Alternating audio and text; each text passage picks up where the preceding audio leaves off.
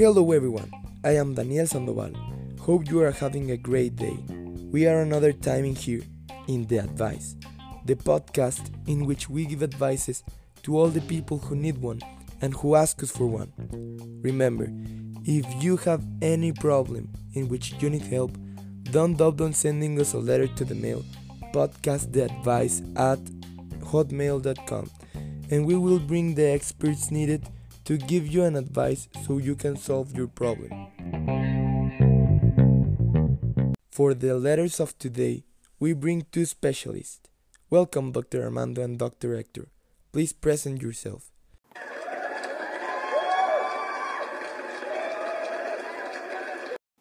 Good morning. It's a pleasure to be here in your podcast, Daniel. Thank you for inviting me. I'm the doctor in psychology, Jose Hector Osuna Nava, specialized in family problems. I hope I can be helpful to the people who send the letters. Good morning, everyone. It's a pleasure to be here with you, Daniel, eh, Hector, and I am a doctor and I am about to share my opinion in the next problems. Thank you for being here today. Let's start reading the letters. The first letter comes from Los Angeles, California, and it said, Dear Daniel, I need your help. I have a cousin that when we were little, we were very united. I remember she came to my house once a week, and we could pass hours and hours together, and we didn't get bored because we had always something to play.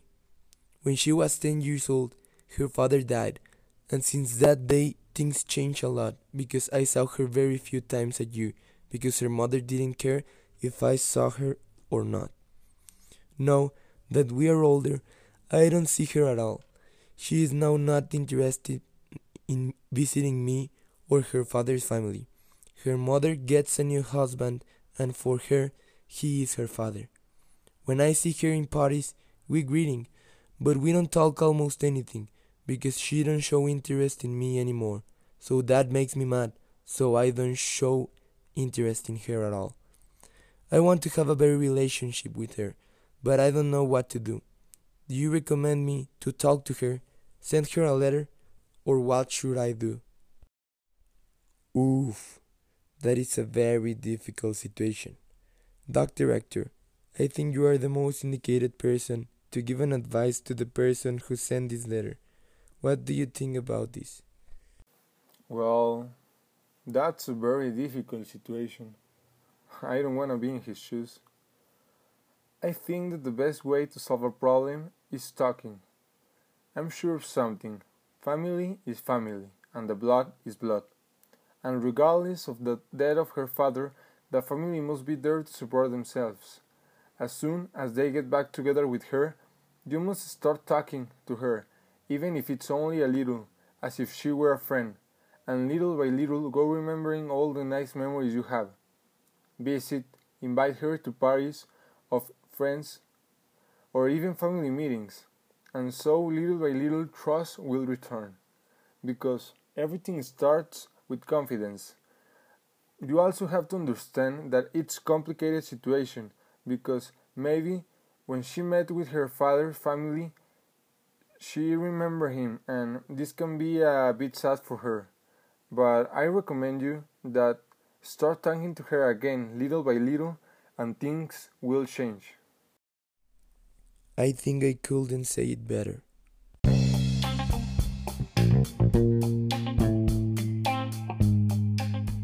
Well, let's go to a quick commercial. We come back in a few seconds.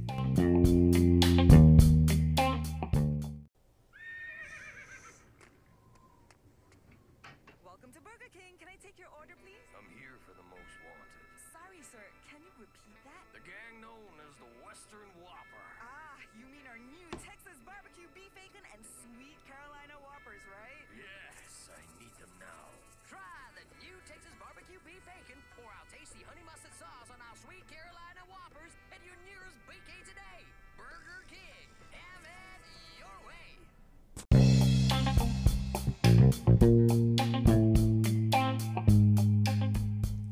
Welcome back to the advice. Previously, we read the letter in which a person suffers a separation with his cousin, and Dr. Hector does the favor of giving the advice of how to solve the problem. Remember, if you have a problem in which you need some help, don't doubt on contacting us. We will give you the advice to solve your problem, and we will keep your identity in secret. Dr. Hector, can you do me the favor of reading the next letter, please? Of course, my friend Daniel. This letter comes from Durango, Durango. Wow, it's a really big coincidence. Let's see what it says. Last week, I survived to one of the most catastrophic events on my short life. I have 18 years old, and the last Wednesday, a bus hit me from behind in a boulevard. I was unconscious and I didn't know what happened. My head hurts a lot. It was burning me alive. My truck looks like a bin of trash. The window exploded, and the last thing I remember was enter to the hospital and the medicines told me that I have a sprain in the neck.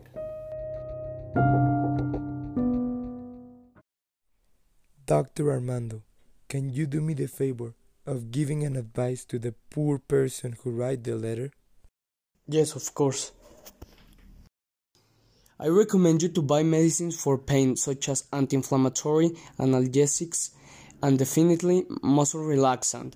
Based on my experience as traumatology, I recommend you Arcoxia, Supradol, Sirdalud, Faustrefen, and repose at least two weeks and go with an orthopedist. Arcoxia 90 milligrams one every day. Supradol 10 milligrams one every 8 hours. Sirdalud 2 milligrams one every day. This I recommend you to take in the night because it provokes a lot of dream. The Faustrefen in gel three times per day anoint in the neck and in the zones of pain. And of course, I also recommend you to always care your license and your insurance policy and the number of the insurance. Well, with this we finish our podcast. I hope we will help you to solve your problems. We see you the next time, the same hour, the same date, in your podcast, The Advice. Thank you.